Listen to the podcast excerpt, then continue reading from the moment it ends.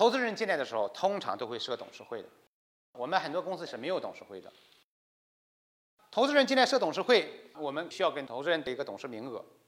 同样，你会发现在董事会里面，尤其是刚开始投资人不多的情况下，董事的名额里面还是原来的股东占有的席位会更多，投资人占的席位少。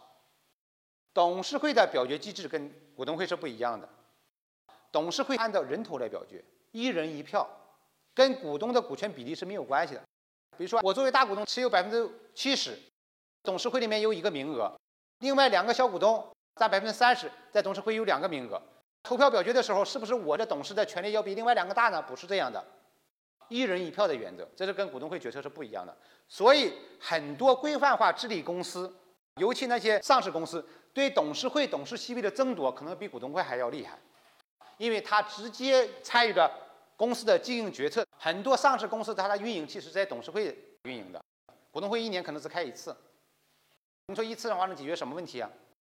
审议一下董事会的报告，审议一下监事会的报告，换一下独立董事，或者做一下股东变更，就类似这种重大事项。投资人、投资家进来都希望自己是有董事席位的，而且在董事席位里面，他们也都要一票否决权。要不要董事席位对他来说也没有意义嘛？